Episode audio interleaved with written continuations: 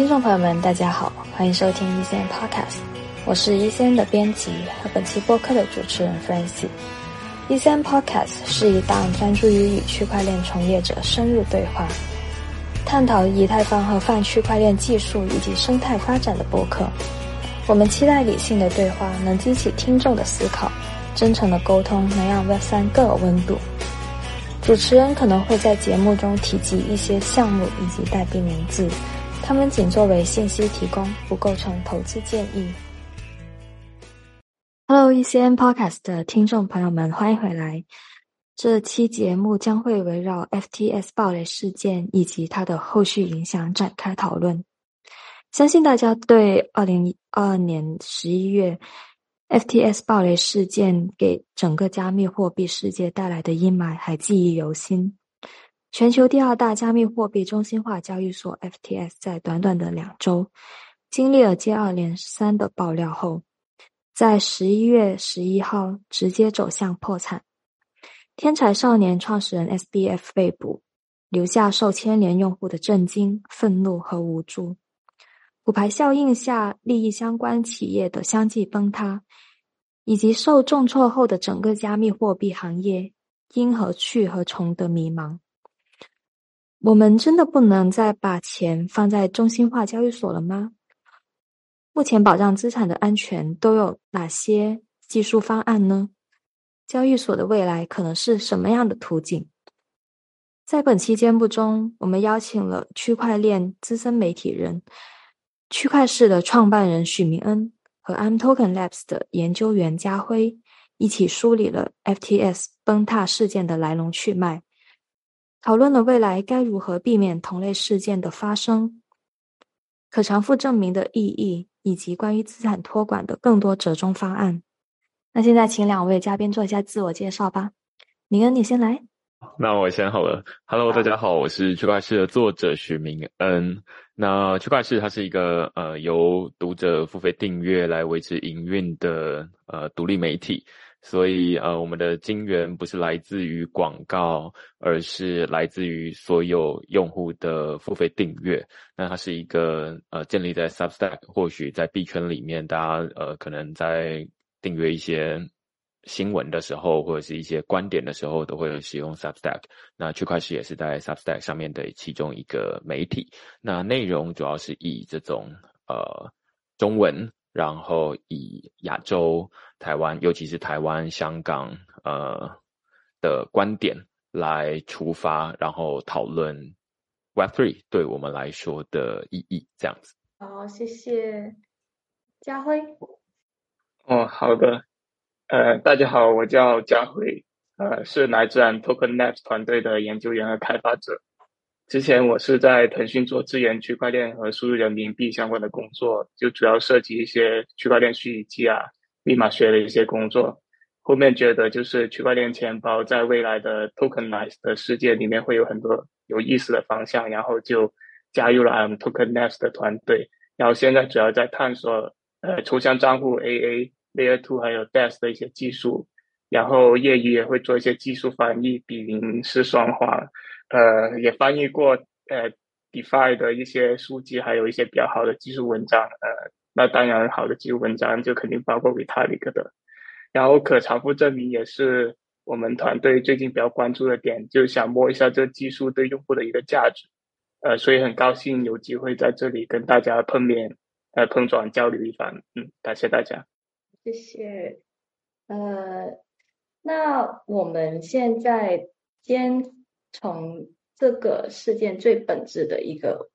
呃一些问题开始聊起，因为可能一些听众他们如果是没有呃受到波及，或者说嗯平时其实嗯不怎么关注新闻的话，可能对这些花边新闻可能也没有呃特别去跟进。那其实想呃，首先我们想就。FTS 崩塌事件这个事事情去讨论它的一个事件的经过和它的结局。结局刚才说了，就是他最近已经呃，就最新的消息已经是被在巴哈马被捕，然后引渡到了美国，然后等候开庭。那他的起因经过，呃，我想让明恩为听众介绍一下，就是这件事发生的一些重要的机构以及人物。好啊，比如说，其实关键词就是 Alameda、FTS、SBF，甚至 CZ 这些。对对，呃，我想先问一下，两位都是 FTX 的用户吗？还是都有被导到吗？还是没有？其实没有。OK OK，好，那我就帮忙补充一下，就是在这个台湾重灾区的视角。那呃，事事件大概是这样哈。呃，我自己会先从最一开始，在这里面，大家常常会看 FTX 的新闻，会听到几个名词，就其实就像刚 Francis 说的啦，就是会有 FTX，会有 Alameda，会有 SBF，会有呃，甚至还有 CZ、币安等等的。那大家或多或少，我猜都有看过一些新闻，就是 FTX 它在这个十一月初，大概七号左右的时候宣布暂停提令，然后十一月十一号的时候，呃，宣布这个呃公司倒闭这样子。那呃中间会有很多不同的事件。那简单来说，FTX 它其实是一个二零呃一九年才成立的一间公司啊。然后这间公司它在成立之前呢，其实它的这公司的老板叫做 SBF，它其实本来就有另外一间公司。那另外这间公司叫做 Alameda Research。那 Alameda Research 在做什么业务呢？它其实在做一件呃很简单的交易的作业啊，就是你可以想象，呃，就是如果不要用加密货币来比喻，它可能是用这种日常的呃法定货币来比喻的话。那就是，例如说，他在做一些日币跟呃美金之间的价差之间的套利，好，所以当这个价格之间不同的银行，大家去想要假如果最近如果要去日本旅游的话，不同的银行的日币的价格都会有所这个不一样嘛，就是报价都会差一点点。那更不用说，如果它的买卖的不只是现货，有可能是期货。那当然就会有可能，期货就是未来的资产，那它就有可能呃价格会差的更多。那 Alameda Research 这间公司，它最一开始其实就在做这种呃交易的业务。那它只是他们交易的可能是加密货币，而不是呃就是这个，而不是法定货币。好所以他们最初在二零一七年的时候创立 Alameda Research 这间公司，然后后来到了二零一九年的时候才开始筹备，呃，想要呃筹组 FTX 这间交易所。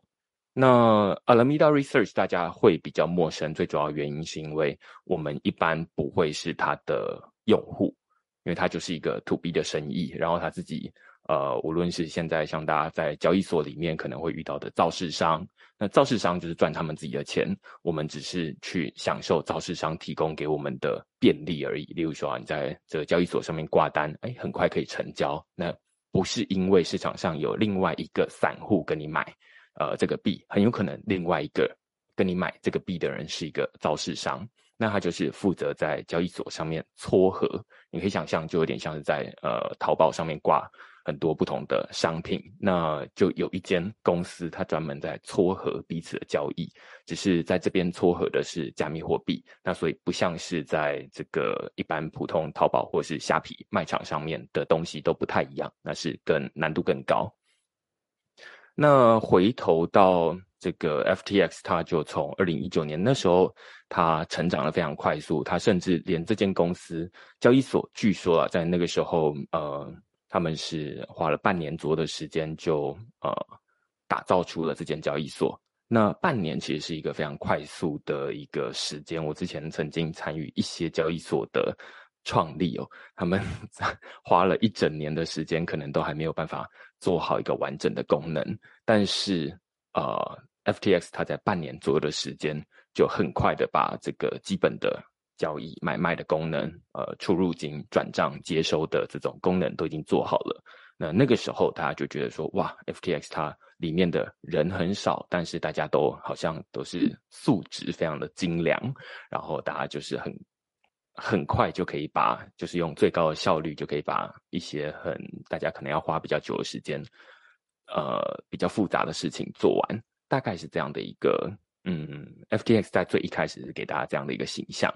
那当然，我想，这里我想插入一个花边新闻，就是其实之前他们给人的形象却是一个很勤奋、很努力的。呃，企呃企业家就是呃形象，然后甚至会有一度流传过 S B F 他在公司睡睡袋的那个照片。对对对对对，是的，他就是在大家的至少在这种如果撇除二零二二年十一月呃之后的这种新闻，你回到十月之前。你问说，哎，FTX 是一间怎么样的公司？大家都会觉得说，哇，他们是用最少人做最多事情，而且成长非常快速的一间公司。大家大概都是这个印象，直到二零二二年的十一月之后。但是，呃，就是再回到这个当时候，FTX 这间公司成立了，然后，呃。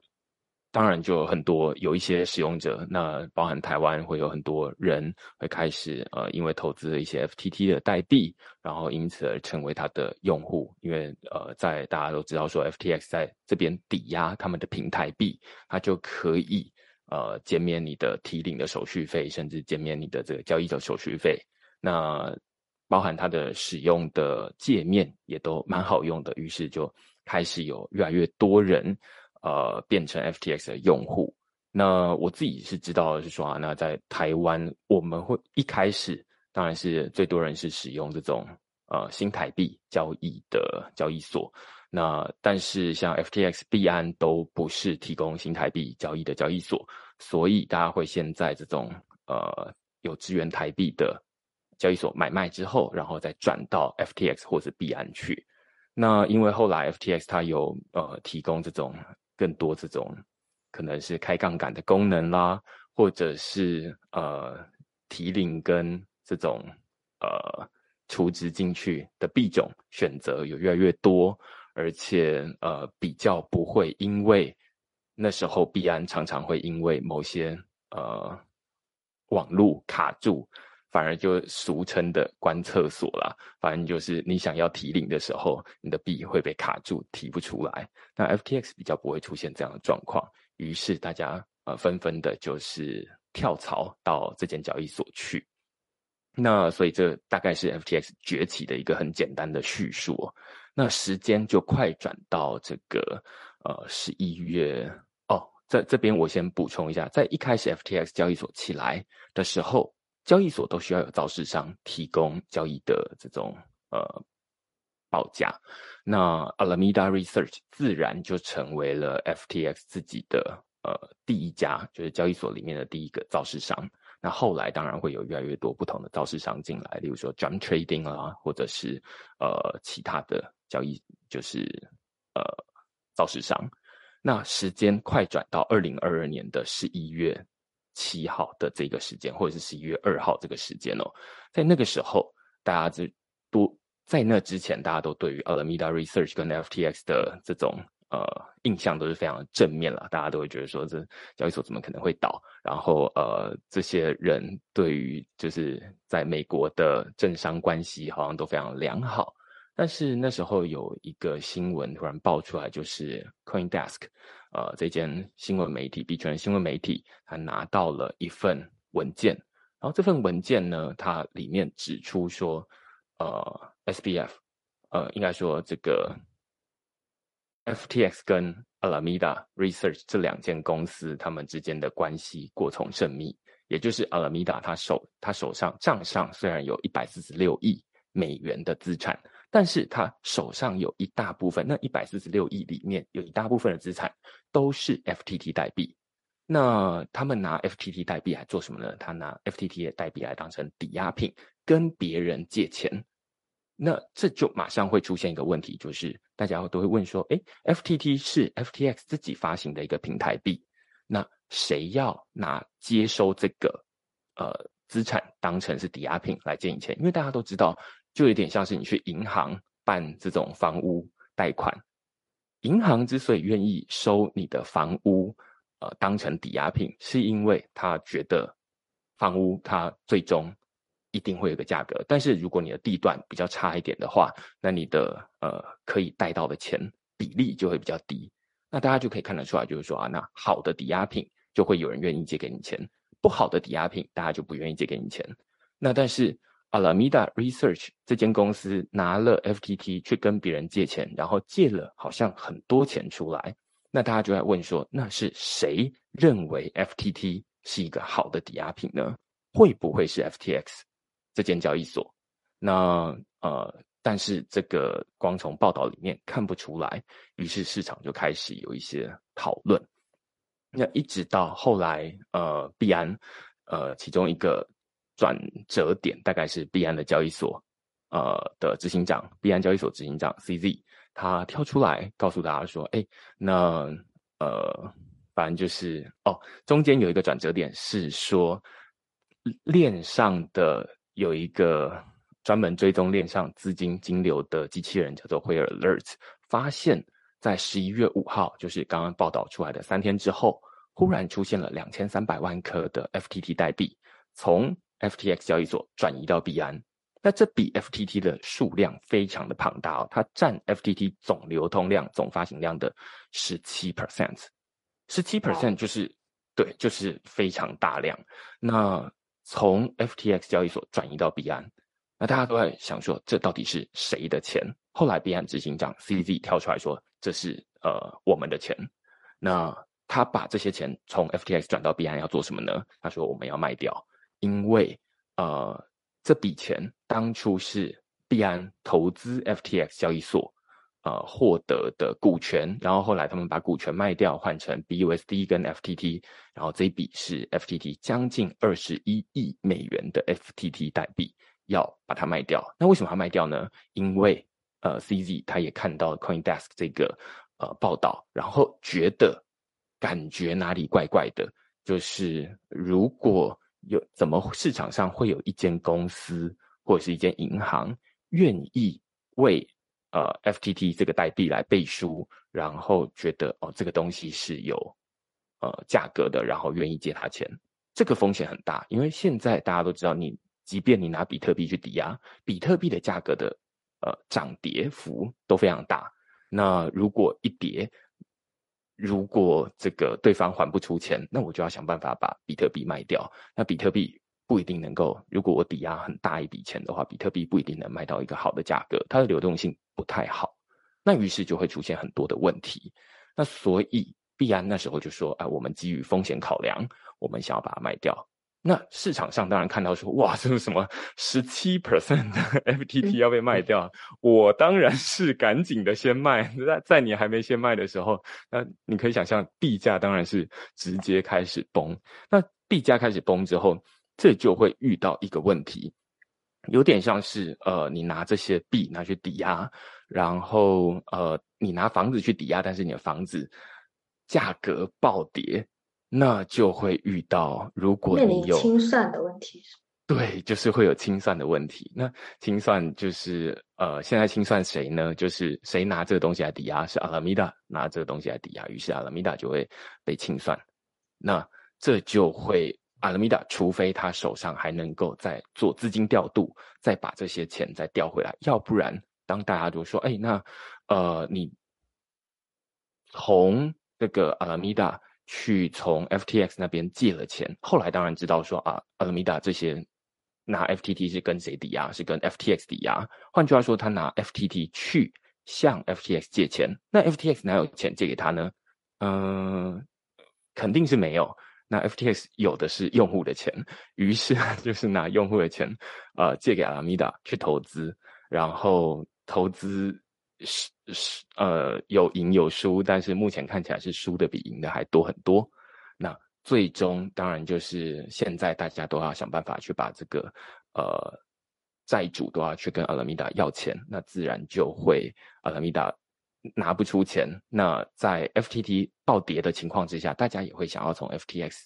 呃交易所领钱出来。那 FTX 也没有那么多钱给大家领，因为他都拿去借给阿拉米达了。于是就会变成最终大家看到的这个交易所暂停提领的状况。那后面的结果，大家或许也都知道，就是像刚刚 Francis 说的，就是到现在为止，就是 SBF 这个创办人他呃被呃抓起来，然后送到美国去这样子。好，那其实听你说他他们的这段经历，其实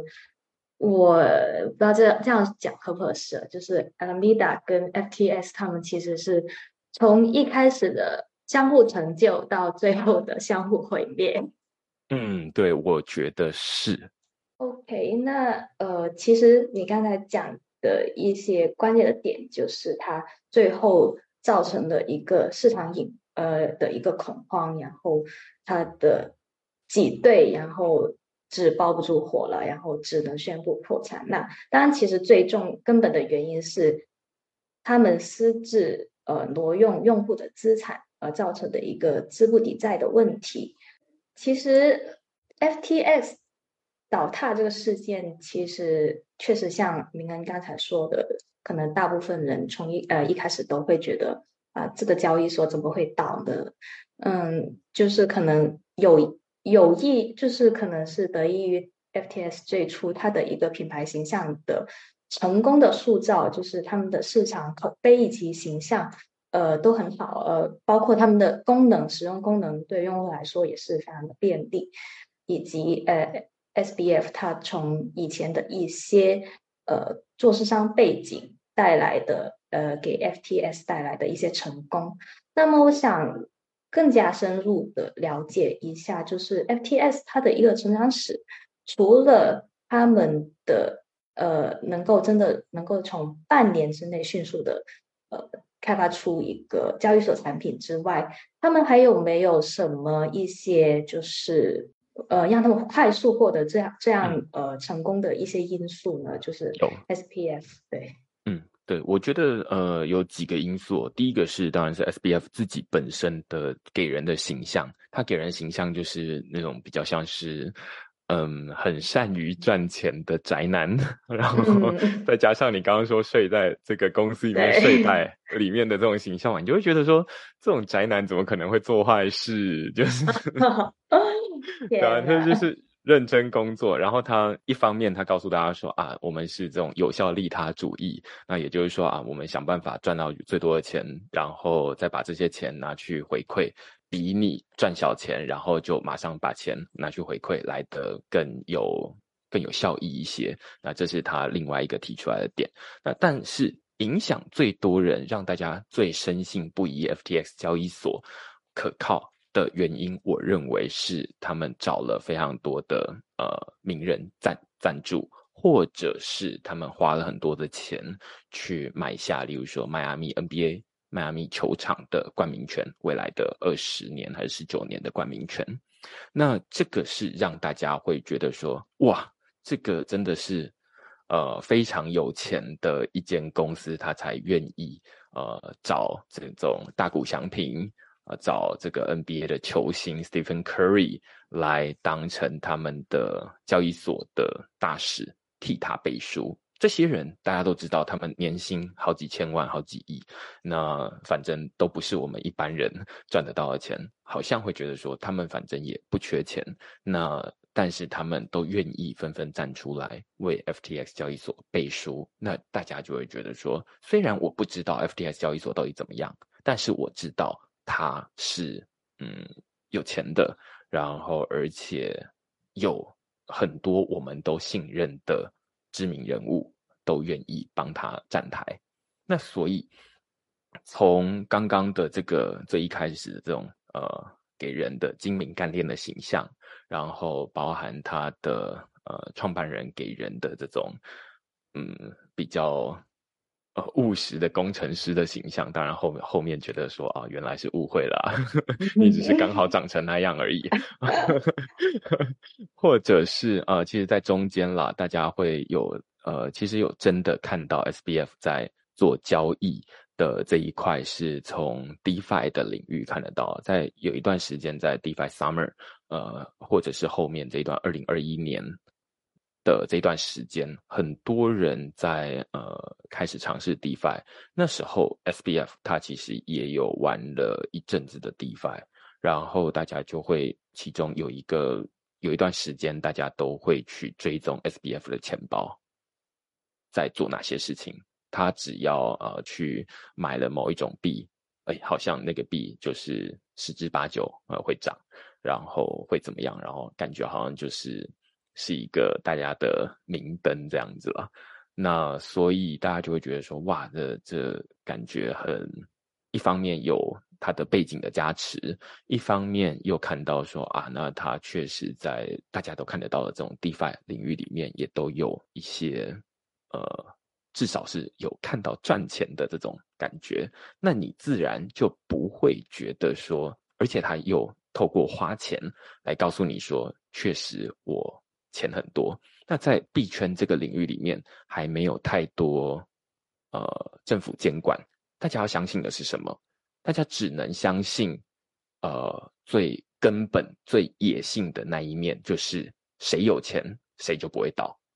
对不对？就是没有没有政府监管的时候，那我怎么知道谁不会倒？就是你看起来越有钱，你就有可能呃能够活越久。好，所以大家就透过这样子的方式来慢慢建立信任。当然，这后面都被证明是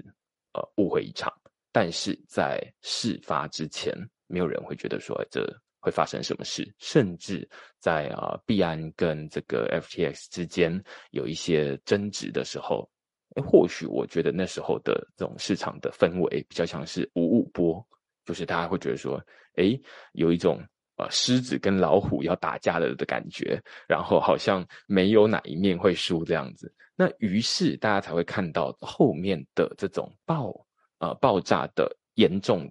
程度会超乎这么多人的想象，因为这些连这些最聪明的造势商，连这些最呃投资很多钱的很有投资经验的机构，他们都没有觉得说这个 FTX 会。就这样子，一天两天之后就忽然爆炸了，甚至连 CZ，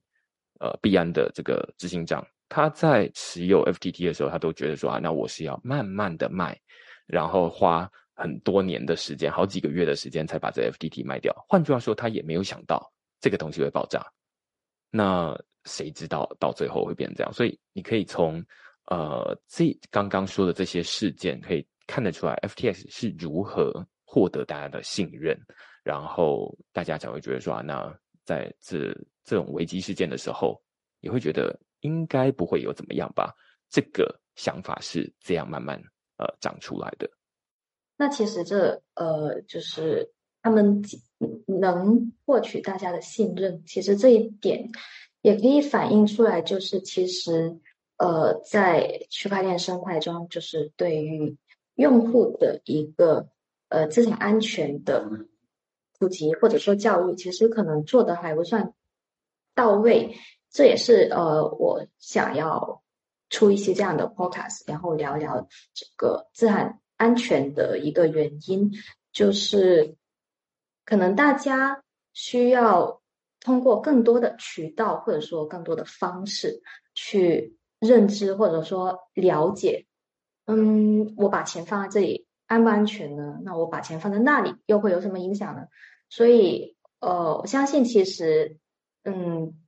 就是大家也不是说，呃，真的是那么的冒险去做一些呃很高风险的事情，呃，而是说可能真的是欠缺了一些呃信息的渠道。然后，呃，我相信听完这期 podcast 之后，大家也可以去呃。了解我从什么角度去评估我的钱放在这里安不安全？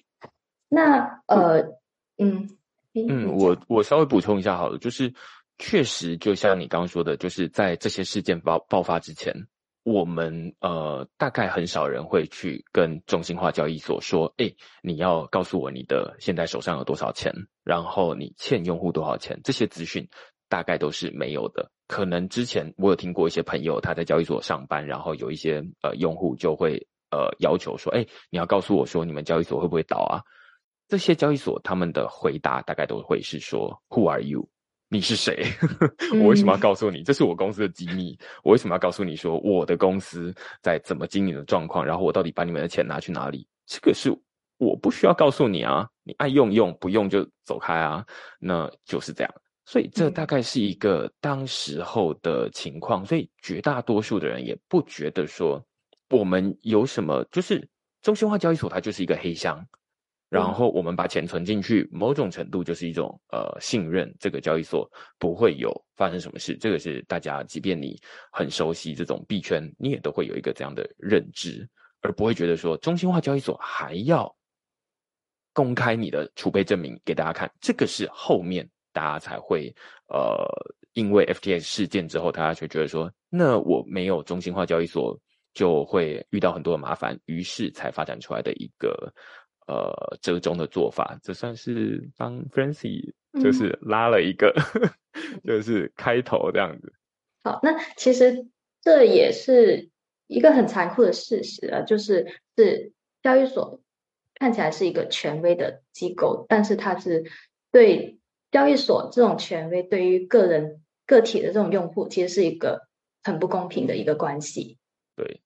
我觉得是啊，就是就是大家就只能去使用它，然后你一个人的交易，个人跟交易所，他会觉得说我可以不做你生意，但是从个人来说，就是因为他有很多用户嘛，就是随便一个交易所都有几十万、几百万的用户，但是呃，对于个人来说，你有多少选择？举台湾为例好了，你有新台币出入金的交易所，你大概一一一只手就数数得出来。那如果你这些交易所都不做你生意，你大概就。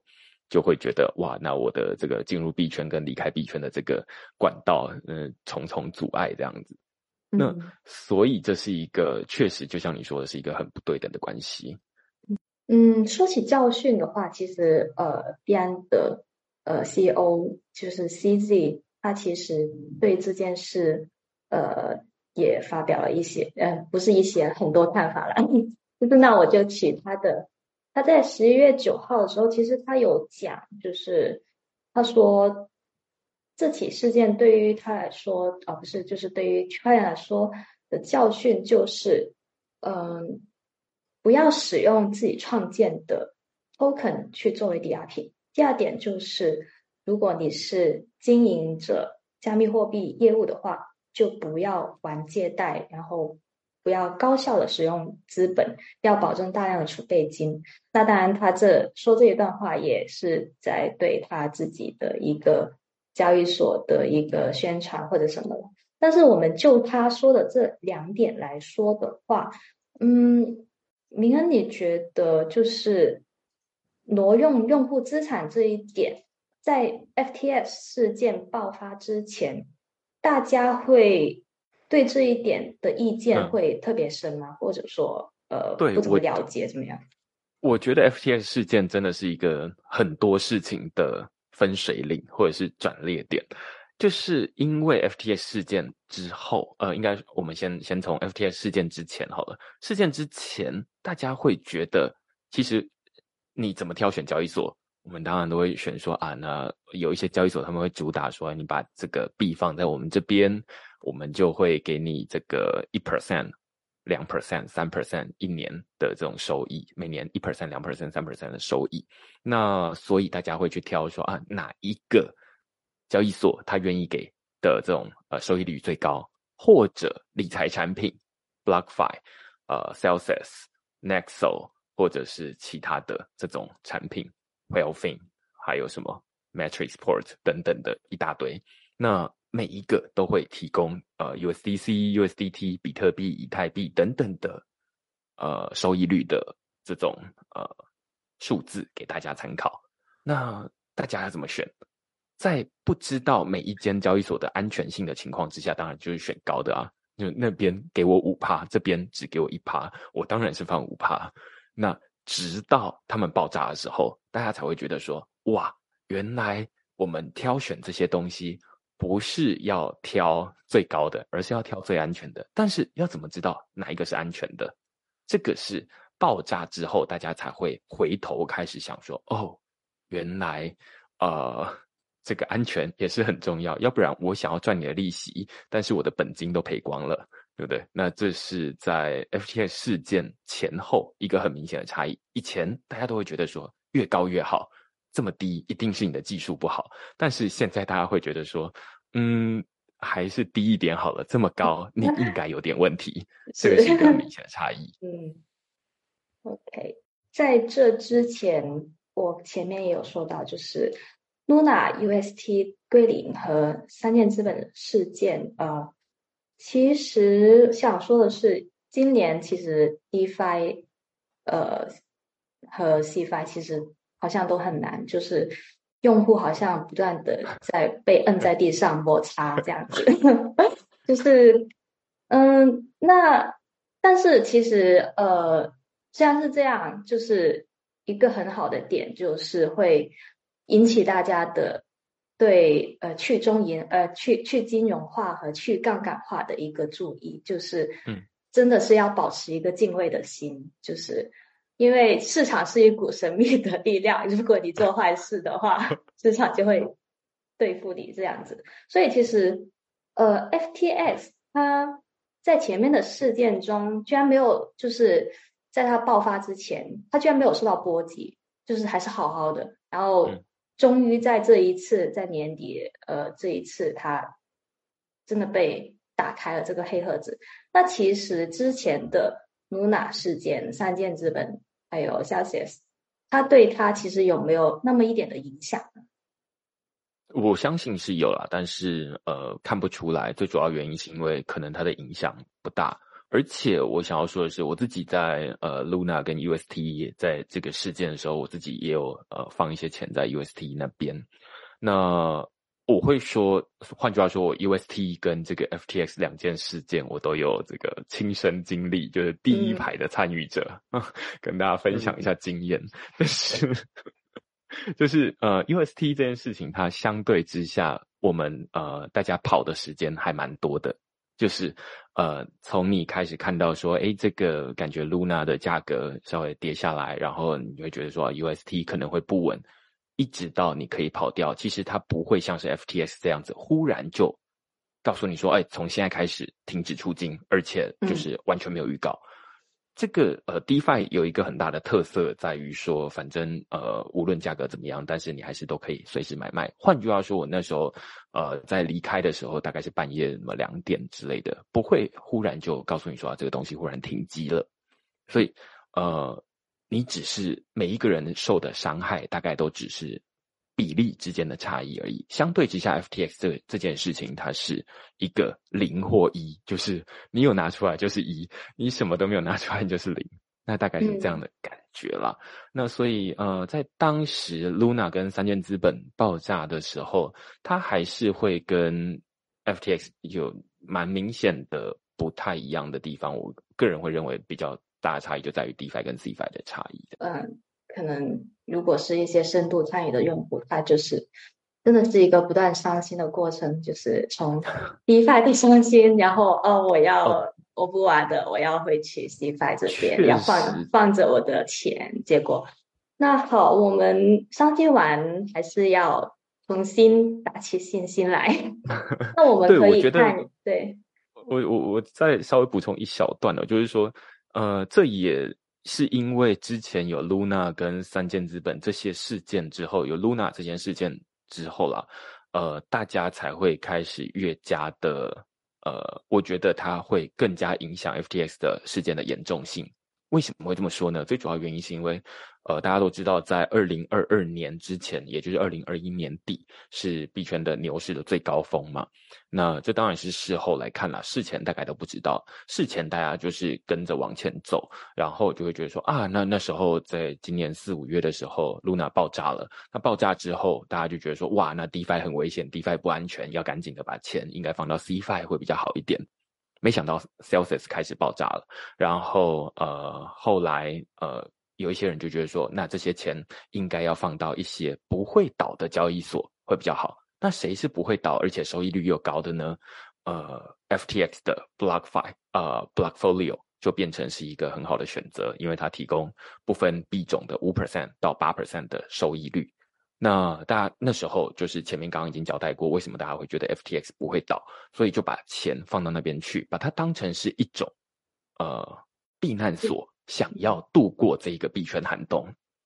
所以你会发现说，那时候 Luna 呃的事件，DeFi 其实是进入门槛比较高的，UST 跟 Luna 你要买到这些币是相对比较困难的。所以，即便那边爆炸，有一些人受到伤害，但是它还不至于让大家受的伤这么严重。但是 FTX 它有点像是大家的一种呃储藏室或者是一个避风港这样的感觉。就是我好不容易把 DeFi 撤回来资金放到 CFI 这边来，然后想说我就从此之后接下来一两年的时间，我就是要躺着，然后就是不管了这样。没想到你上班回来就爆炸了呢。那所以它是一个呃呃，我会说，因为前面的 DeFi 爆炸，进而让更多人把钱撤回到 FTX，结果 FTX 爆炸。反而让这整件事情变得更，就是影响的层面更广，然后呃，受害的金额更大的很主要的关系。嗯，但是不管怎么样，就是如果我们继续对区块链有信心，我们想要继续往前走的话，其实我们还是要真的要分析这其中的问题，以及我们可以怎么样做得更好。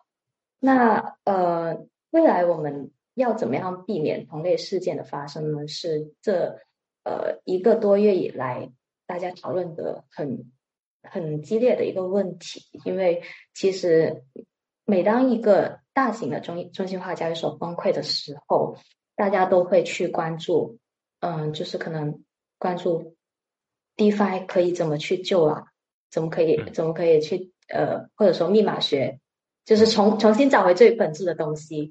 那如果是这这样的话，嗯，有一个呃词汇叫做可偿付证明，以前可能大家都没有怎么去关注过的一个东西，突然就浮现在了大众的眼里。那这个东西到底是什么呢？我我大概讲一下，就是可偿付证明的话，其实呃简单理解就是。你要有一个证明去证明我的钱放在你的交易所里面，你是有能力去返回给我的。那要怎么去实现这个证明呢？就是通过负债证明以及储备证明的结合。嗯，所以这里我想请明恩讲一下，简单的呃讲一下他们之间的一个关系。呃，最一开始之所以大家会讨讨论可偿付证明，最主要原因是因为刚刚我们讨论的这种交易所，它就是一个黑盒子嘛。然后大家想要去跟交易所拿他们的资料，其实交易所不愿意不愿意给，会觉得说你是谁这样子，我还有那么多人可以做生意，他们都不会跟我要这些资料。但是因为 FTX 事件之后，大家就觉得说，哇，那不能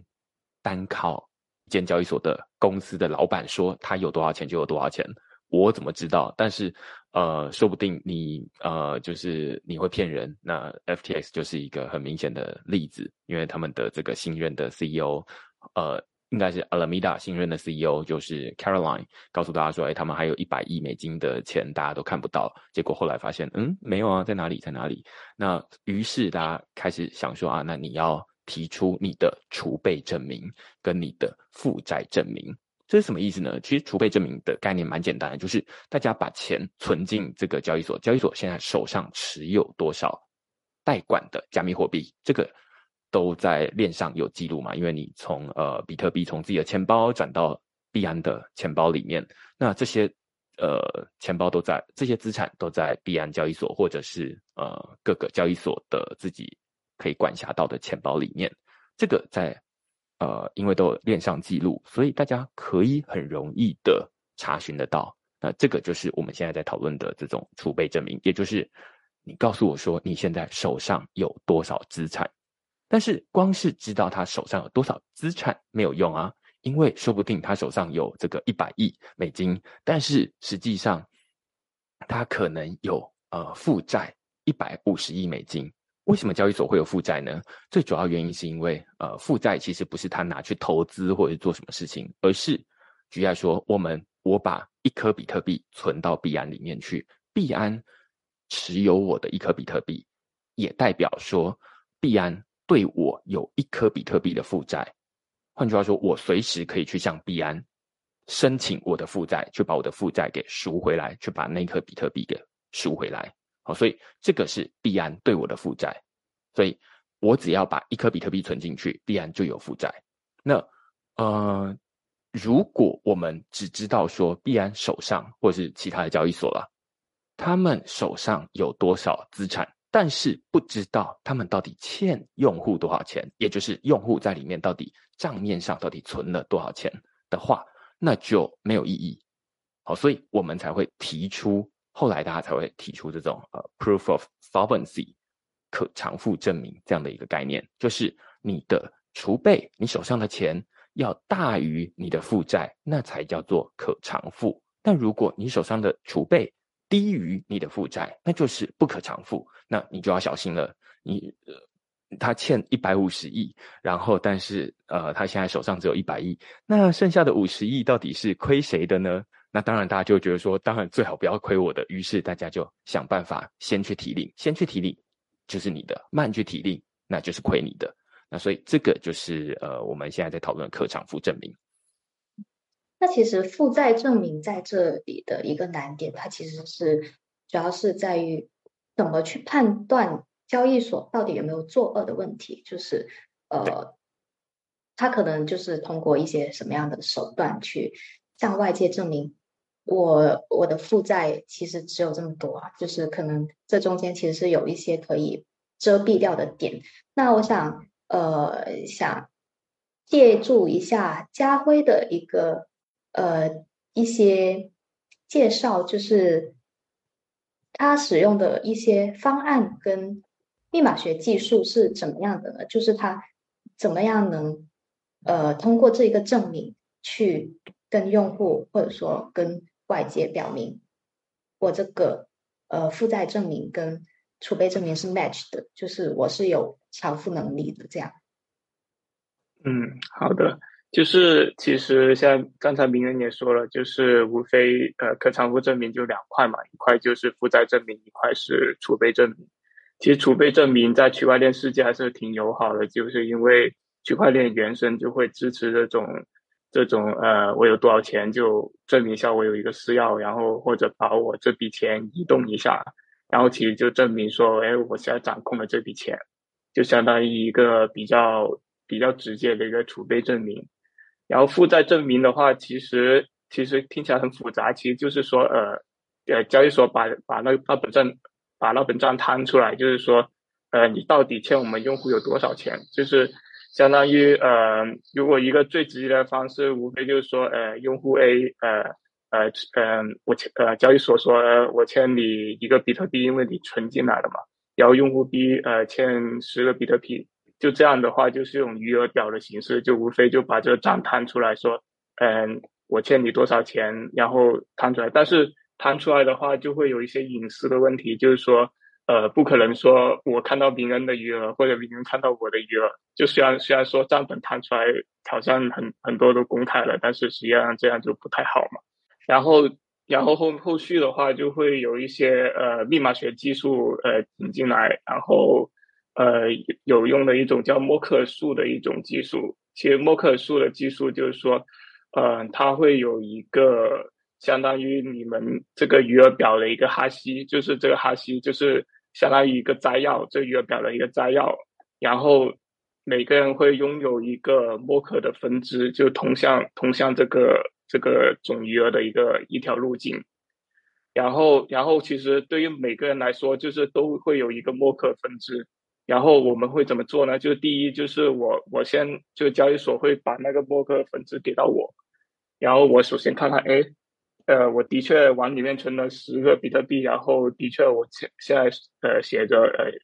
这个交易所欠我十个比特币，然后第二我就看看说，呃，我这个默克分支是正确的，就是就是其实这个默克数就是在比特币啊、以太坊应用很广了。就是相当于我验我的分支跟这个总的那个总的那个额度是相符合的，嗯，然后这里的话就是好处是哪里呢？就是说，每个人只能看到自己的默克分支，而看不到别人的。呃，这样的话就很大程度的保护了隐私。但实际上，呃，我们从刚才也说了，就是我是知道了一个默克分支，而这个默克分支呢，可能就包含一些其他的信息，就比如说，呃，我旁边那个人的余额是多少。就就虽然它是呃很大程度的呃保证这隐私，但是它也会泄露一点点嘛，呃，然后然后后续的话可能会有更好的技术，就是用名字证明呃 CK Snark 的一个技术，就是它用了一种叫多项式承诺的一种技术，呃，多项式承诺是啥意思呢？就是相当于呃相当于呃我。去证明我是这个多项式的一个点，然后这个点是啥呢？就是我其实是我的余额，然后就是这个点是 x y 嘛，然后 x 其实就是说我这个人的账户，然后 y 就是他的余额，他能够就是说呃证明我这个呃我这个人的这个这个余额是是 match 的，是跟那个那个 commitment 是 match 的，就然后不泄露任何信息，然后。然后它 CK Star 还有个好处就是它会，它可以呃验证说，哎，我每个余额也满足某些条件，就比如说呃大于零，就是因为因为不可能有负余额嘛，就是如果有些人掺一些负余额进去，就是可能呃他呃就是相当于交易所欠我十个十个比特币，然后旁边有个人有个负余额是负五，然后加起来总的那个储备是五。然后看起来这总和是对的，但实际上因为有负余额的存在，所以导致这个证明其实不太行。所以它 CK Snark 也可以保证每个人的余额都是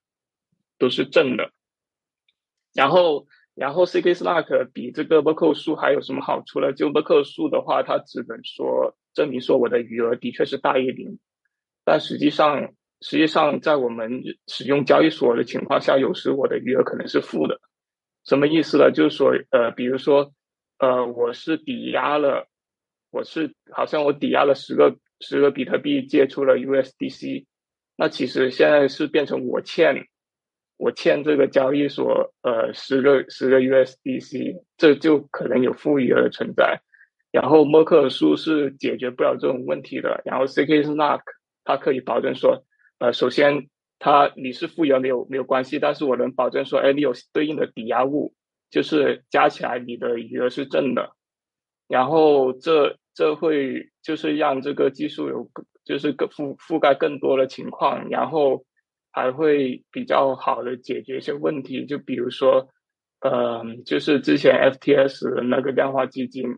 呃，Manda，他他他的话，他可能他在 FTS 上进行那种超。超高杠杆率的一些交易，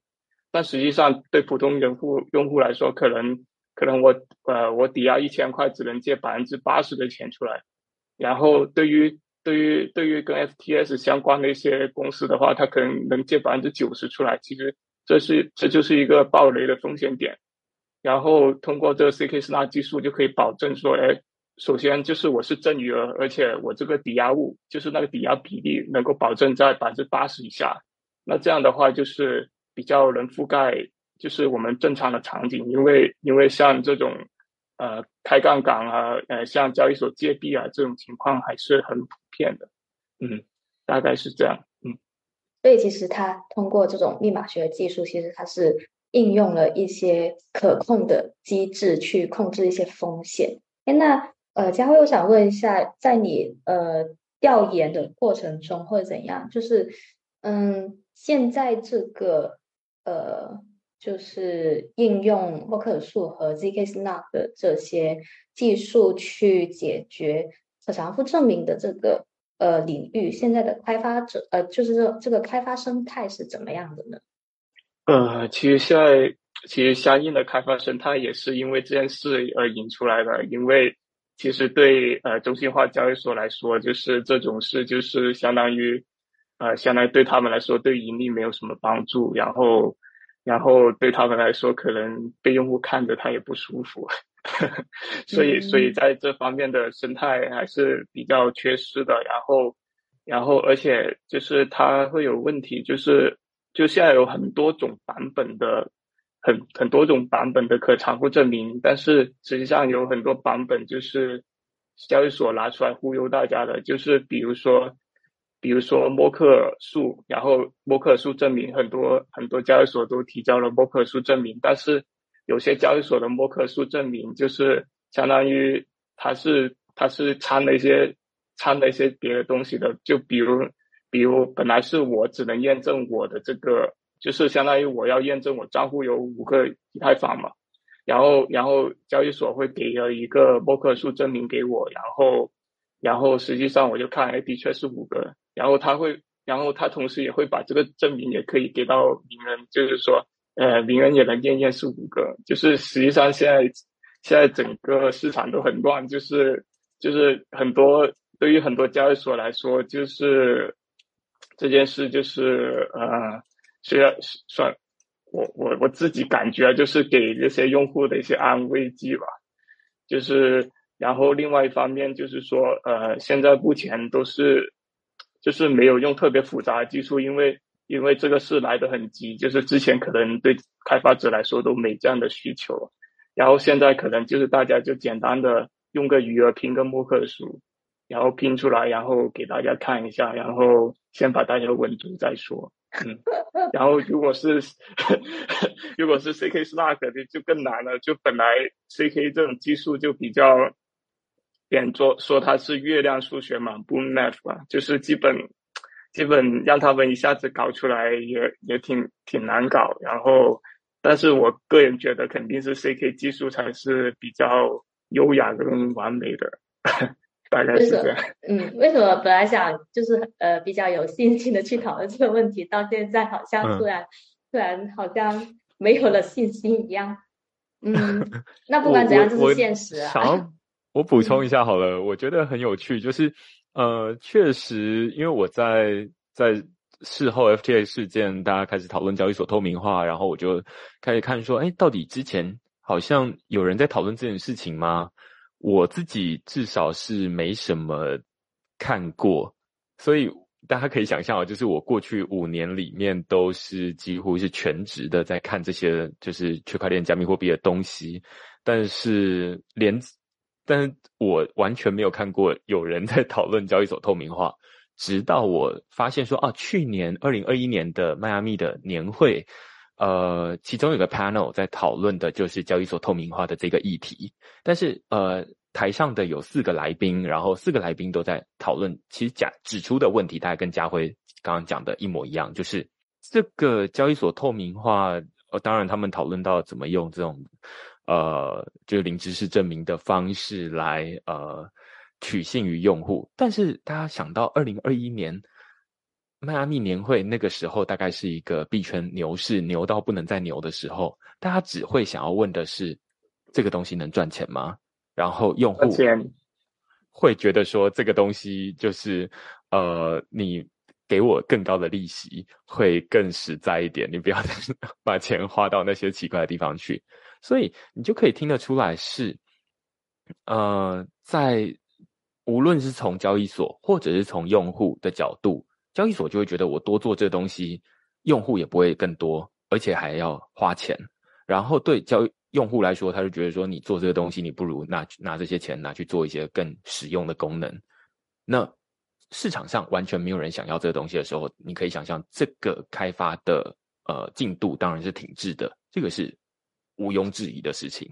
那要一直等到 FTX 这个事件发生之后，大家才会开始想说啊，那既然呃，我们非得要在交中心化交易所里面交易，但是我们又不想要信任这些人说的话，那我们有什么办法？我们才开始想说啊，那回头才会才会有像我这样去考古的人来发现说，哦，原来去年就已经有人提过这样的概念，但是那个影片其实才可能一两百次观看而已。你可以想象，全球一两百次观看，大概就是完全没有人看嘛？那。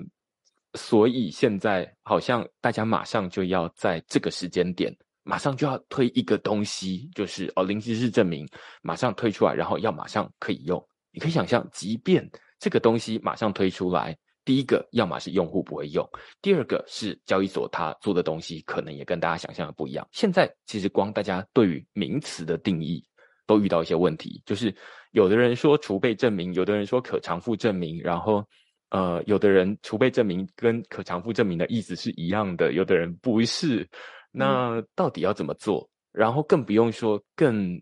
呃技术导向的零知识证明，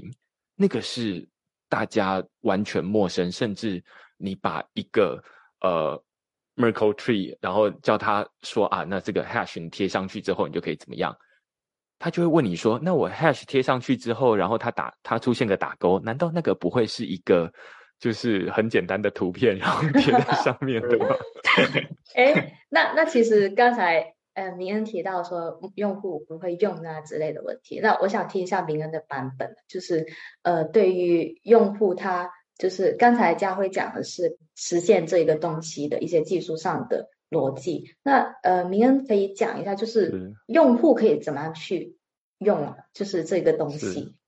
我觉得，呃，确实跟刚刚佳辉讲的是一样的啊，就是操作的做法，现在大家其实都还在摸索，然后还没有一个太好的做法。因为其实，呃，这个虽然说可偿付证明或者是储备证明啦，是 FTX 爆炸之后大家才开始注意到，但是有一些交易所他们本来呃之前就有偶尔在做，例如说 Kraken，例如说 Gate.io，或者是呃其他的交易所，他们或有。多少就是，例如说半年、一年做一次这样子。但是你可以事后，现在大家对于这种可偿付证明的呃关注度这么高的情况之下，你会去看说，哎，你一年做一次是什么意思啊？就是你就是现在只能证明你去年那个时候考入了。对对对对对，谁知道你那个一年之前有，但是你隔天就没有了，那是什么意思？就是所以现在大家都知道说，可偿付证明这件事情是要尽可能高频率的做，甚至是用户他自己随时想做，马上就可以查得到，那这个才有意义，而不是什么啊半年一年，你会很明显的知道为什么他要半年一年做一次，要钱呢，要时间。然后又没有效益，所以他当然就是有做是有做，但是反正就很很久做一次。那所以呃，我自己当然在文章里面有想办法去解释这种可偿付呃，应该说这种呃零知识证明 Merkle Tree 呃，它到底是什么意思啊？我自己用 DNA 的方式来比喻，当然不是那么的精准，但是或许可以让绝大多数对于技术不是那么熟悉的人可以有一些理解。大家都知道，以前在古装剧里面看到看到过滴血认亲。这个这个环节就是两很多不同的人，然后嗯，不知道这个这两个这个孩子是不是你的时候，那滴血认亲。当然，滴血认亲现在是科学证明是没效的啦，但是你可以先借用这个概念，就是想说啊，那即便这两个人看起来没有关系，然后搓各搓一滴血出来，如果他们融合起来，那代表他们之间有关系；如果他们融不起来，代表是一定呃，就这个孩子不是你的。好，这个是大家古装剧都很熟悉的的桥段。那呃，Merkle Root 或者是刚刚说的这种灵芝证明，它其实某种程度就是一种滴血认亲。他在做什么呢？就是呃，交易所他替他这个现在时候的这个所有人，他对所有用户的负债去拍照，也就是做一个 DNA。那做完这个 DNA 之后，他让每一个用户。每一个用户，他有点像是在路上的一个小孩，然后来跟这个交易所确认说：“哎，你现在你这个用户所啊，就是欠的余额，就是欠的债，有没有在我这一个做的 DNA 里面？就是有没有被包含在这里面？我们是不是系出同源？那如果是的话，那就呃代表说，哎，当时候我没有造假。那如果不是的话，那就有可能，哎，你不是我的小孩。换句话说，呃，你在我当时候通过审计的时候，有可能我去动了手脚，对，作恶。所以这个就是一个很简单的比喻，告诉大家说啊，那这个就是一个滴血认亲的页面嘛。那所以你只要呃 教用户怎么去拿到他自己的 DNA，怎么去搓出自己的血，然后呃做一个页面，告诉大家说啊，你只要把你的血。哦，就是把那个 hash 放到那个页面，然后按 check，那这就是一个看它有没有融合，然后那个页面就是一个融合的页面。只是这当然中间有很多的问题啊，就是不不信任的问题。就像我刚刚说的，就是那说不定无论你输入什么东西，他都跟你说啊，这个有有有核这样子，那怎么办？于是大家就开始想说啊，那有没有一种开源的方式？其实就是你把这个运作的方式直接公开给大家看。以前的滴血认亲，大家会觉得呃可以可以信赖，是因为大家都知道物理的概念嘛，就是啊血跟血会融在一起，这没有什么好造假的。但是网站背后的运作的方式是没有办法看得到的。所以会需要透过开源的方式来告诉大家说啊，那我们这个运作的物理的运作方式是怎么样？所以你把你的 hash 放进来，它之所以会出现那个打勾，就是因为怎么样？这个呃，或许会比较能够取信于大众。但是我相信还是会有很多人会觉得说，没有这个就是你说你反正那个网站都是你的啊，你说了算就好。所以有可能有人会把这个东西搬到第三方的网站，例如说，搬到一些这种呃查核单位的网站，说啊，那这个查核单位总不会替我造假了吧？这可能是再加一层信任，但是他也不是一个完全信任啊，就是说不定这个查核单位就收你的钱啊，所以你就。呃，愿意帮他造假，有可能啊，所以你会发现这个一层一层叠上去，你如果一直往深入去追究的话，你会觉得哦，那嗯是越来，你最终可能不一定能够达得到一个真理的答案，但是它也不是说完全没用，因为你越要造假那些东西，你现在等于是透过这些机制去垫高造假的成本。所以一开始，因为我们先想象一下，就是如果没有零知识证明这些东西，没有 Merkle Tree 这些东西，他们要造假，FTX 就是就像 FTX 这样子，SBF 只要在呃 Twitter 上面说我们有钱就够了，哇，多简单呐，几秒钟就发完了。那现在如果他有了这个东西要造假，它的门槛就比较高一些。哦，那就是他至少要花一些时间，要然后要去改一下那个页面，即便是一张图，他还是要改图啊，然后要改得好，不要被人家拆穿呢。那如果像是事前，就是 FTX 事发之前，刚刚说 Kraken 啊，或者是 Gate IO 交交易所，他们有做这些可偿付证明，虽然是半年一年才做一次，但是它也是提升了一点造假的门槛。那如果你能够把这个呃检查的频率提升的越高哦。每个小时啊，每天每个小时、每分钟、每秒钟，你都可以随时检查。那这样子，它要造假的难度就会变得高到，呃，有点像是不划算。他去造假不划算，不如直接做真的就好。这其实就是区块链的概念嘛，就是去中心化的概念。大家在这边都是用经济诱因来计算，不是说真的多安全，而是骇客算一算之后觉得说。啊，这样不划算。那我不如呃去做一些好事，好像还比较赚，所以最终就决定不攻击。那在这边可偿付证明，呃或者说零知识证明这样的机制，它也不是说啊就这样子就不会发生什么事，而是让交易所付出要去造假的成本的这个呃要去造假的成本太高，高到它不如直接就是真的有把钱放在那边，那这样子还。可以每天安心睡觉，类似这样。嗯，我发现听大家讲这个事情的时候，我我的心态发生了很多变化。从一开始觉得 啊，这个东西好像很简单，就是这样子给大家拿一个证明，到这个东西也可以做很多假，再到嗯，你提高了成本，其实其实真的是涉及太多方面了。就是你想要去实现一个理想化的交易所透明化，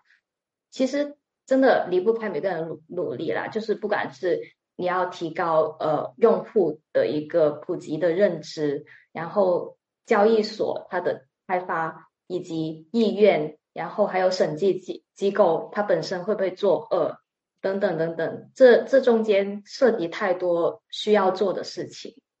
然后呃，其其实家辉他私底下有跟我说，他觉得就是呃，好像好像他。代表是比较比较消极的一方，就是他跟我讲，就是呃不想也不想大家听到可偿付证明就感觉很安全的，就是这个技术它实际上的一些漏洞，就是是比较难解决的。就是佳慧，你能具体的讲一下吗？主要就是其实大家其实呃不需要懂太多技术，其实可以反向思考啊，就是如果可偿付证明这么完美的话，为啥需要一些 Layer Two 还有 DES 的解决方案，对吧？其实，其实说明这个东西其实是有它的技术边界的。就是第一，就是说，呃，这个偿可偿付证明是否是不是标准的？就因为，因为很多人都说自己是可偿付证明，但实际上是没有没有统一的一个标准。然后第二，也像明恩说的，就是说，呃，一个证明频率的问题，就是说。就是说，可能可能你中间是空白的，所以所以所以，其实你中间发了发生了什么事，其实用户也很难去把握住。但是对于交易所方面来看，就是说，呃，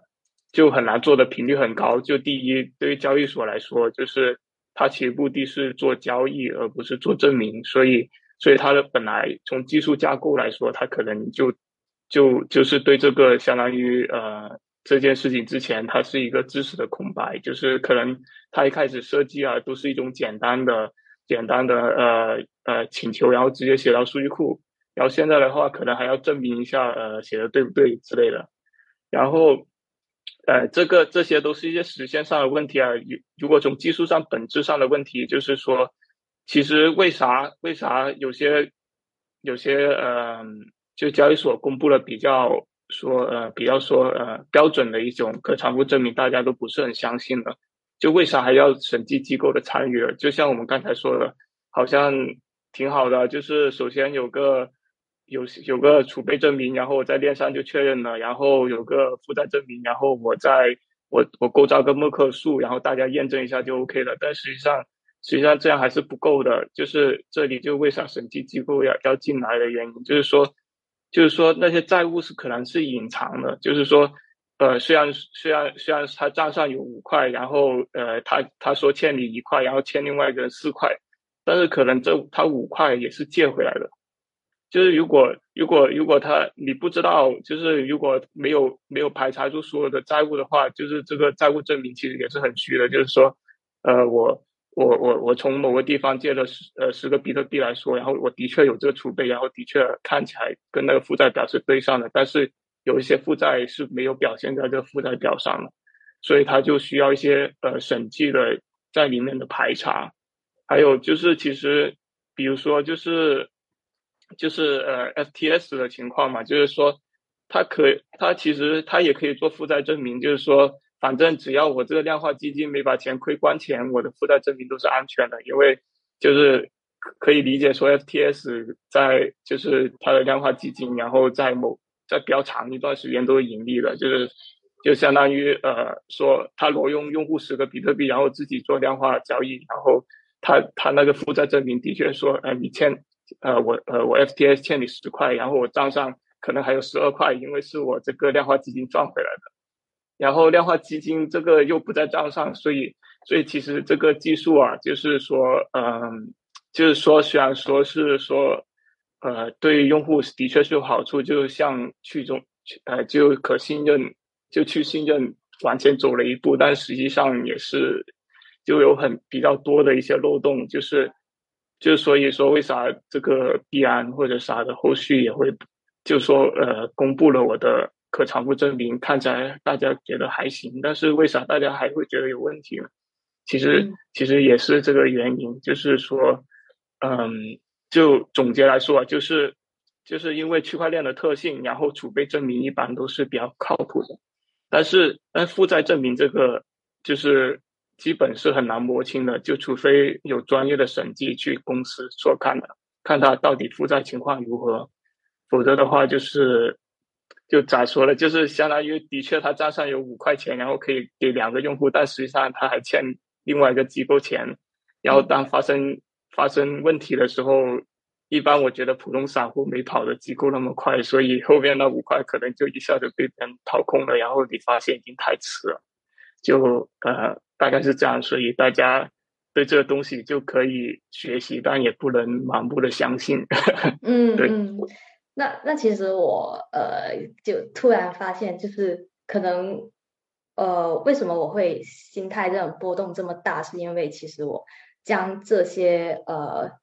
中心化交易所和去中心化交易所，他们就是完全看成两个极端这样子。那其实我们现在想要做的努力是在这两这个光谱的两端往中间挪，就是我们比如说左边是完全中心化的交易所，呃，用户是完全没有呃控制的，然后怎么样去往右边挪一下，就是通过一些方法去不断的改善、改善、改善这样子。所以其实，嗯，这样我重新想到的一些问题，就是对于用户怎么去思考自己的资产安全的问题。呃，那区块链最原教呃旨主义的就是 not your keys, not your coins 这样子。那其实，嗯，完全去中心化交易所是区块链它的一个。本质的追求，那对于一些就是呃没什么经验的用户或者怎么样，或者说其实链上也会经常发生合约攻击的一些事件。那其实一些用户对于资产安全的思考，就是说我其实想要让我忘记密码，或者说合约被攻击怎样的时候，有人帮我兜底，我是想要拿回我的钱的，就是一个 funds recovery 的问题。那，呃，我刚才其实就是简单的讲了一下交易所关乎两端他们各自的风险，就是中心化交易所这种是完全托管型的和去中心化交易所他们这种非托管型的两者，他们其实都各自有风险。那明恩你是怎么看待这个问题？我觉得刚刚呃佳慧讲的蛮好的，就是其中一个我自己很有共鸣的是。交他说，交易所是来做交易的，不是来帮忙大家做证明的。好，那这个其实呃说了一件很重要的事情，就是他背后没说的一句话是说，交易所他想要，他即便他现在想要做这些可偿付证明，但是他没有经济诱因。那呃，经济诱因这个话，大家已经在这个。币圈里面或者去中心化区块链这个领域里面，很常听到啊，就是他如果没有特别为什么，就是他如果没有经济诱因，他就不会想要去做这件事情。这个是中心化交易所，我们觉得很难去呃改变它。那也是呃现在为什么要呼吁大家说，呃使用者一般的使用者，你要去使用中心化交易所之前，你要先去看说啊，那他有没有做这些。呃，可偿付证明，这个在做的事情不是说啊，那你要注意风险，而是更大的从更大的视角来看的话，它其实是在为中心化交易所创造一个经济诱因。如果你没有做这些可偿付证明的话，就没有人要要来使用你的交易所做交易。好，那如果你有做的话，那大家就会比较愿意来。好，所以这是从经济诱因的角度来看这件事情，因为我自己会觉得。现在虽然中心化交易所，呃，从 FTS 爆炸，然后最近这几个呃几周一个月里面，它对于币安也会有一点不信任的地方，因为路透社有一些报道，大家就会开始说啊，那这个中心化交易所很危险。有一些人就说啊，你看去中心化交易所这么安全，对不对？在上面不用做可偿付证明，链上资料就是可偿付证明了。你而且你的资资产都是你自己保管，然后呃不会有这种交易所把你拿去玩光了的问题，是这样吗？呃，是这样没错，但是问题是，他没说的是。去中心化交易所可能常常会被害，然后 一般的使用者不一定会操作这些东西，然后更不用说在使用量很大的时候，gas fee 会很贵。这些都是大家呃在说它看到它好的那一面的时候，没有看呃就是选择性的不讲它不好的那一面。那所以现在大家好像就面临一个难题，就是中心化交易所。如果他不做这些可偿付证明，至少不像是我们刚刚说啊，这个这么频繁的做，那你能拿它怎么办？去中心化交易所，如果它还是这么难用的话，那你能怎么办？现在好像大家就会变成说，好像用中心化交易把钱放在中心化交易所也不对，把钱。用就是放在自己钱包，然后未来都用去中央交易所，好像也有点离现在大家熟悉的这种呃操作模式太远了，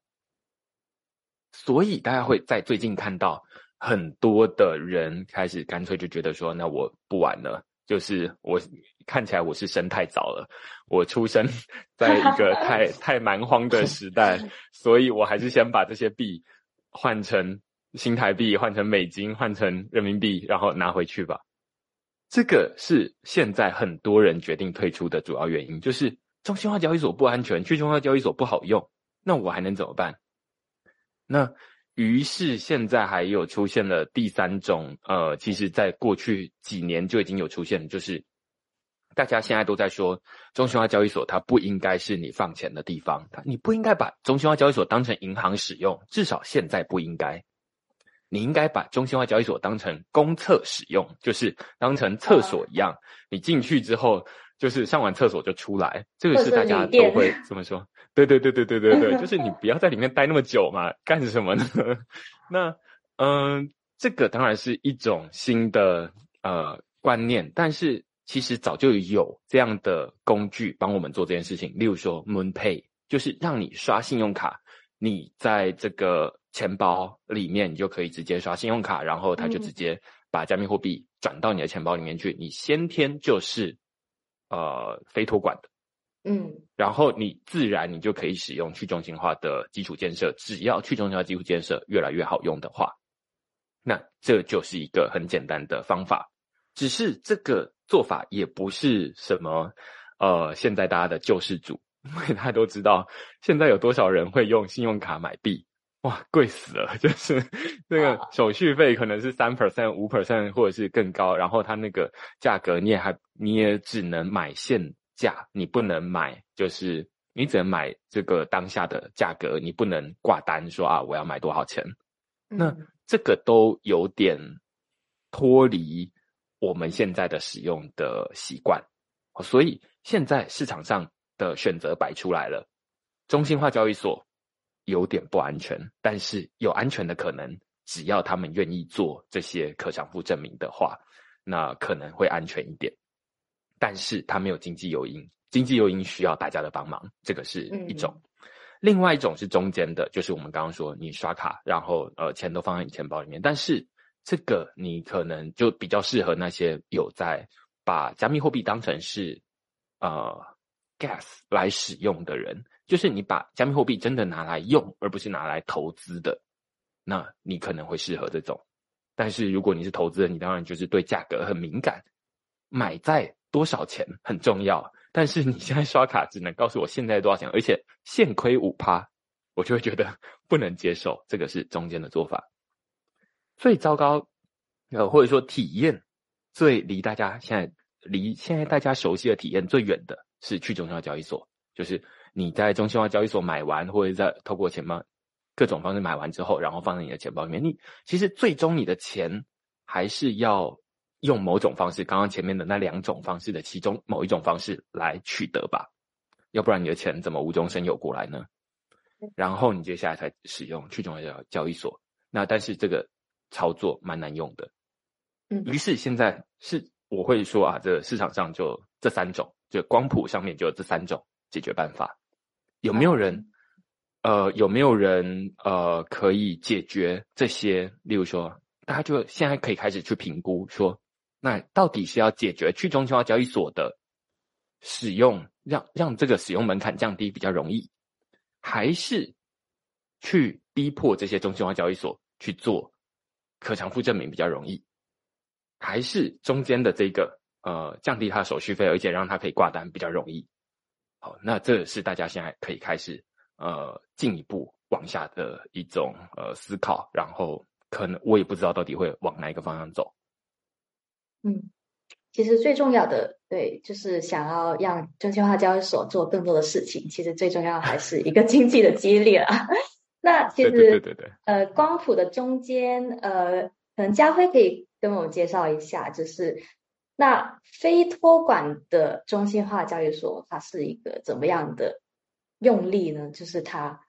呃，因为中心化交易所给大家的一个第一印象就是托管，就是我的钱托管给你。那非托管跟中心化交易所好像听起来不是很搭边，就是佳辉，你们解释一下吗？呃，其实其实现在是有一些中间的存在的，就是，但是它中间的存在，它也是极大的保护了用户的那个资产的自主权。呃，可以说现在咋说呢？现在这个技术啊，就是我可以看看它怎么演进啊。其实大家也可以想一下，就是第一，我首先资产要安全，对吧？那最简单的就是我把所有交易都放到链上，然后。然后，但是放到链上的话，就是说，呃，成交易成本高啊，可能又很慢呢，然后，然后有各种问题，然后可能把以太坊堵塞了，可能也做不了一天成交量这样。然后，然后后面的话就有 Layer Two 嘛，Layer Two 就是说，呃，我反正反正呃，我用一些可验证的手段，有一些叫 Optimism Rollup，有一些叫 CK Rollup。这样的话，就是我在链下去去撮合执行这些这这些交易，然后我在 Layer One 确认就好了。就是说，在 Layer One 的话，就可以通过一些呃证明的方法或者一些挑战机制证明说，哎，我这个这个交易的确是如我所愿的。就是说，呃，就是说我这钱从 A 转到 B 的话，是经过我的授权的，有我的签名，然后这些过程都会通过。呃，零知证明去验证，或者用挑战证明去验证，但是这样成本也很高，因为因为它会把一些数据，就是说我的交易的数据也要放到 Layer One 上，然后这样的话，第一就是说，呃，对于交易交易这个行为来说，本来就比较隐私嘛。如果你放到 Layer One 上去，大家都能看到，然后的确不太好。然后第二的话就是成本很高嘛，因为因为如果单纯验证挑战。或者验证证明，其实它的那个呃复杂度是一个常数嘛，就是只有一个证明就。但是如果你说交易的话，一直往 layer one 塞的话，就是它是一个一个 n 笔交易就 n n 多个数据呃插到这个插到这个 layer one 上，然后这也所以这也是很多交易所就是比比较中心化交易所不会用的一些方法。然后后面再再去想，哎我。为啥一定要把数据放到 Layer One 上呢？就是就是这种 Validium 还有 Pasma 这种技术，就是说，呃，就是说我这个东西的确是可以在 Layer One 去验证的。然后，然后，但是呢，我数据我自己存的。就虽然说我数据是自己存的，但是实际上我也不能做，就是因为有这个挑战机制，还有零知证明的一个一个一个保证。所以说，就是。就是在这种方案，就 Validium 和 Pasma 这种技术下呢，就是实际上就是，呃，如果它是一个交易所的话，它是不能动我的钱的。就是说，我的钱只能说我按我的意愿去转。但是，但是这样的话看起来好像很美好，但是有一个问题就是说，呃，你要你要体现，就是你要体现的话，你要证明说，哎，呃，我我的确有这个钱，然后，但是这证明其实交易所给的。那如果是交易所给的话，它它因为存有全量的数据，而且你自己一般也不会把数据存起来，所以这个这个证明的话，就相当于刚才说的那个 local 数的路径，其实是交易所自己持有的，你自己是构造不出来的，所以这就有什么问题了？就是它虽然不能乱动你的钱，但是它可以阻止你把钱提出去，所以对，所以就是这是一个居居呃居中的方案，但是我觉得是一个比较好的一个交易所。可以采用的方案就是说，第一就是我用户交易数据其实我自己存起来，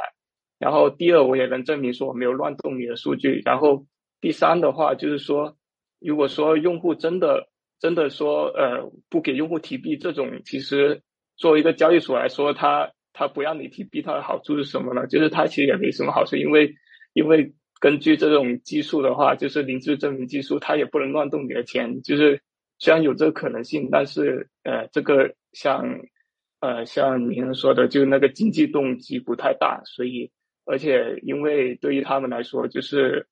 其实很多家都链下，只要在链上提交一个证明或者提提交一个证明就好了，所以所以这是可能是一个比较好的一个中间的状态，但是但是我们也细想，其实这也不是很完美，就是。咋说呢？就是交易所的，就是像像我刚才说的这套技术架构啊，就是它可能只能在以太坊上用。第一，第一就是因为你第一要验证一个证明，对吧？你要你要图灵完备，对吧？然后你要有虚拟机在 Layer One 能够验证。然后对于像像比特币来说，那那比特币就做不了这一点。那但对于一个交易所来说，不可能不做比特币嘛，对吧？然后他可能你说做什么 Web Web BTC 这种，就是交易量太低了，他也他也不行。然后还有就是会对多链要适配，就是可能你以太坊一条链，然后波场一条链，然后这些链间资产资产的兑换其实也很困难，就是因为它不是一个统一的架构，所以对交易所来说，就是呃，可能这是一个。就是可能可能看起来还是比较从技术上比较优雅的一个解决方案，但是在实际上就是说要满足大家对一些交易对啊、种类啊，还有一些效率啊之类的，他们就是可能对他们来说是一个需要考量的事情吧。对，嗯，好，那其实就是既然是叫折中的方案。它折掉了两端的最大的风险，但其实它也要去牺牲掉一些功能。对对对。那呃，觉得这次我们也差不多了。那最后我可以先简单总结一下我们前面讨论的东西。基本上呢，我们分为了两个部分。第一部分就是。呃，针对 FTS 暴雷事件本身讨论它的前因后果，一些我们从来没有关注或者没办法窥探到的一些作恶，以及这个黑盒子打开之后所带来的一系列多米诺骨牌效应。第二部分主要就是探讨怎么去改善，以及未来怎么去做的更好的问题。嗯，当然，可偿付证明不是万花有，它也有一定的局限。呃，但是有进步就是有好的。那最后，其实我又想回到了最本质的问题，就是 虽然我前面有谈到一些啊，就是中心化交易所的必要性。因为呃，我不知道我提这个问题会不会太过原教旨主义，或者说有点天真或者白目。就是基于区块链，就是对区块链最本质的理解，我们最重要呃，最终想要实现完全去中心化的。呃，资产制托管模式，并且随着一些 DEX 性能的逐步提高了，以及刚才像明恩提到的，用户其实也可以呃借助一些第三方呃第三方机构直接实现 DEX 的法币入金这样子。那未来的未来，呃，可能很长远的未来，就是是不是意味着中心化交易所它会变得微不足道呢？就是。呃，中心化交易所透明化的进一步研究还有没有意义呢？还是说我直接就走 DEX 的方向就好了？我只就是想办法把 DEX 搞好、搞搞好用就好了。就是最后想问的问题就是，嘉宾们对交易所未来的畅想是怎么样的呢？明恩，OK，嗯，我自己也会觉，我自己会觉得中心化交易所它还是有其必要性啊，就是。呃，至少在可能十年、二十年，在这个十年、二十年的基础来自于一般使用者他的使用习惯。我们都知道说，区块链它是呃可以自己托管这些资产，换句话说，这些钱是有点像是现金带在身上一样，弄丢了不能怪谁，只能怪自己。但是这个概念在呃是现在。我们如果是这种数位资产的话，我们完全可以说绝大多数人都没有这样的概念。绝大多数人都觉得说，数位资产就是放在某一间公司里面、某一间银行里面，弄丢了他就要负责。那所以这个带来这这个习惯或者说这个认知，其实在过去也建立了很长一段时间了。我不知道，呃。两位的长辈有没有这样的经验哦？至少我自己的长辈有这样的经验，就是他们之前都会说，呃，他们不相信银行，他们宁愿把钱放在床底下。为什么要把钱放在床底下？不相信银行，是因为在他们那个年代，所以他们宁愿相信自己，而不要相信银行。好，所以这个是有他们的历史脉络。一直到现在，我们现在生活的这个，我们出生了之后，然后我们生活这个环境，已经没有银行会倒闭的问题了。现在才会把说啊，你把钱放在床底下，是一种取笑对方说怎么会这么不懂得科技，然后怎么会这么顽固的一种说法。但是我们其实忽略了，在那个历史背景下，大家会觉得那个我们的长辈会觉得银行就是很危险，因为那时候你可以想象，就是监管还不足，法规也没有那么完善。政府也还不太确定说银行到底会搞出什么样的东西出来，所以大家会觉得说啊，那最好还是自己管理。这其实蛮像是我们现在遇到的状况。我们现在遇到的状况就是全球最大的呃第二大的加密货币的银行，这个银行当然是挂号倒闭，于是大家开始纷纷呼吁，各自走告说不要把钱放在银行，不要放在。应该要自己管理，这个其实就是当时候，如果你去问爷爷奶奶或者是他们的话，他们可能也会告诉你那一段历史。那现在我们正在经历同样的历史，但是实际上最后大家会往怎么样的方向走？我自己会觉得，呃，两个方向应不应该是中心化取代去中心化，或者去中心化取代中心化，而是每人每个人会有不一样的选择，就是哦，那他。可能是交易，他就会有这样的选择，他可能就是放在中心化交易所比较方呃方便交易。但是辅以这种透明化的机制，于是或者是监管的措施，所以让这个中心化交易所它越来越难作恶，它的作恶的成本越来越高。那当大家都透明化，就是越透明，你某种程度你把钱放在交易所里面，有点像是你自己持有。最极致的透明，其实就是自己持有嘛。对，因为你持有这些东西，就你自己都知道，你不用去问别人。但是因为你就是把这些钱放在别人那边，所以你需要问别人，那他可能会有时间的落差，所以他有作恶的空间。但是如果他们愿意二十四小时全天候的都让你看得到，那其实跟你自己持有没有什么太大的两样。所以这个是我觉得有可能中心化发展的方向，就是呃，无论是透过监管，或者是透过他们现在自己。就是透过外力，或者是透过他们自己，呃，努力改洗洗心革面做出来的做法都好，但是它就是往让大家可以自己托管的方向走。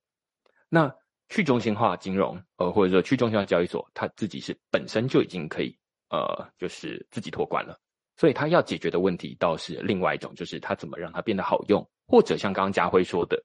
即便虽然有这种。非托管的中心化交易所，但是它还是遇到一些很大的难题。最简单的就是，那这个有一个前提是，未来以太坊可以一统天下。如果以太坊没有一统天下，而是还有 Solana，还有很多不同的链 Aptos 或者是比特币，那非托管的中心化交易所没有办法解决所有的问题。至少大家还会有这些资产。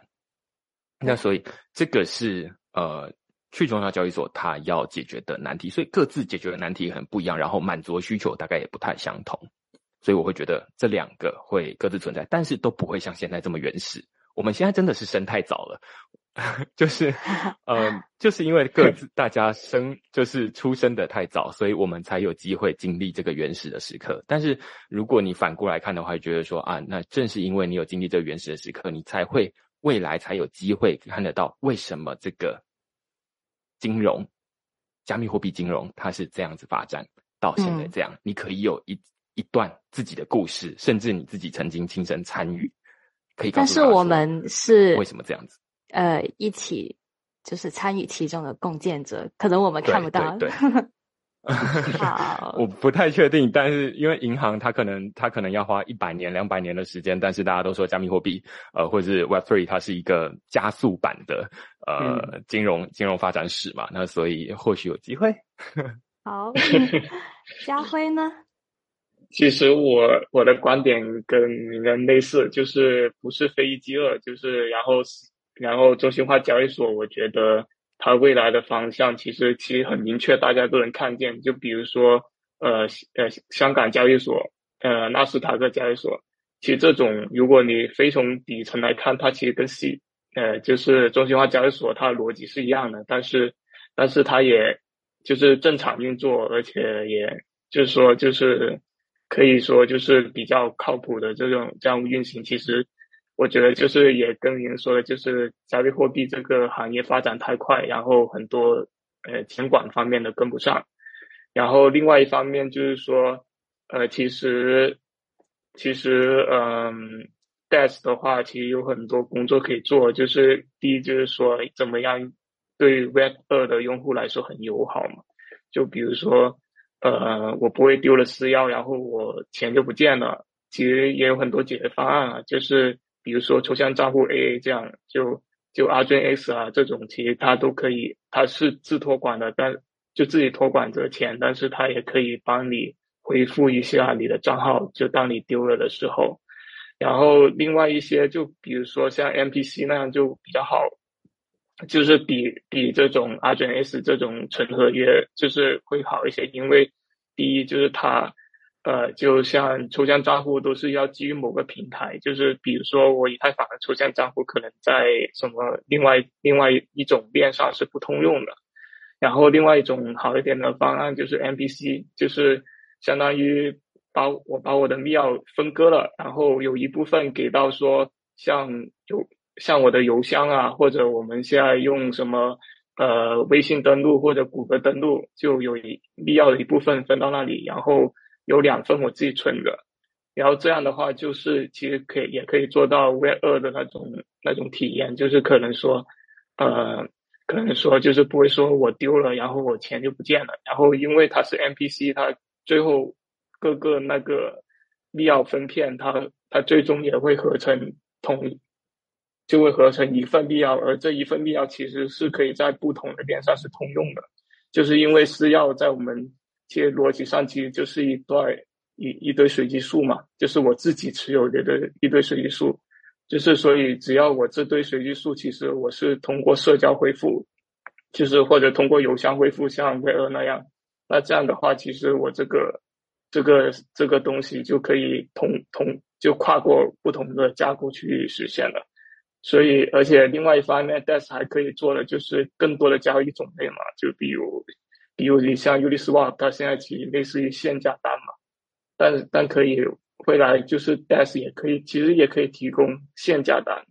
就是这样的话，就是相当于我觉得 DES 是从这种用户友好跟功能上往扩充的，然后，然后，呃，然后中心化交易所的话，就是从就从这种合规还有让用户信任的方向去发展的。现在现在两。大家都在两头走的太极端了，所以我个人肯定，我其实也有点原教主义啊，我肯定对 DES 会比较有期待，大概是这样。